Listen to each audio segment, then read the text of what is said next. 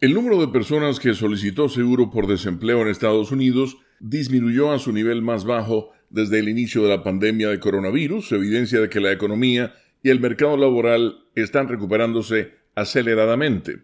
El informe, emitido este jueves por el Departamento de Trabajo, indica que las solicitudes disminuyeron en 26.000 la semana pasada para ubicarse en 360.000.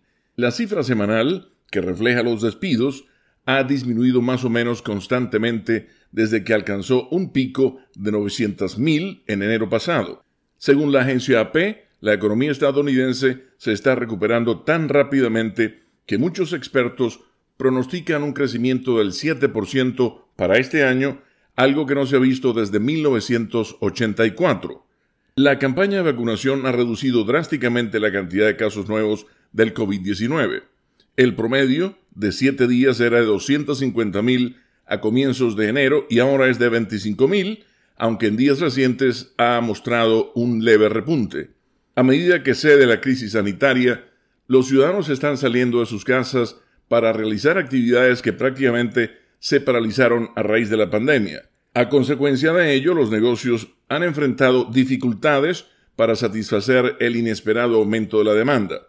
En mayo, por ejemplo, se anunciaron 9.200.000 empleos disponibles, pero se consiguen pocos trabajadores. De hecho, la escasez de mano de obra en algunos sectores está obligando a los negocios a aumentar sueldos y subir precios para compensar los mayores costos laborales.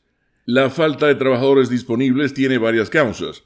Muchos siguen renuentes a trabajar en lugares donde hay mucha gente. Otros, principalmente mujeres, ya no están trabajando porque deben quedarse en casa para cuidar a sus hijos debido al cierre de escuelas o guarderías. Y unas 2.600.000 personas de edad avanzada aprovecharon el aumento de sus fondos de retiro o del valor de sus viviendas para jubilarse anticipadamente. Con la nota económica desde Washington, Leonardo Bonet, Voz de América.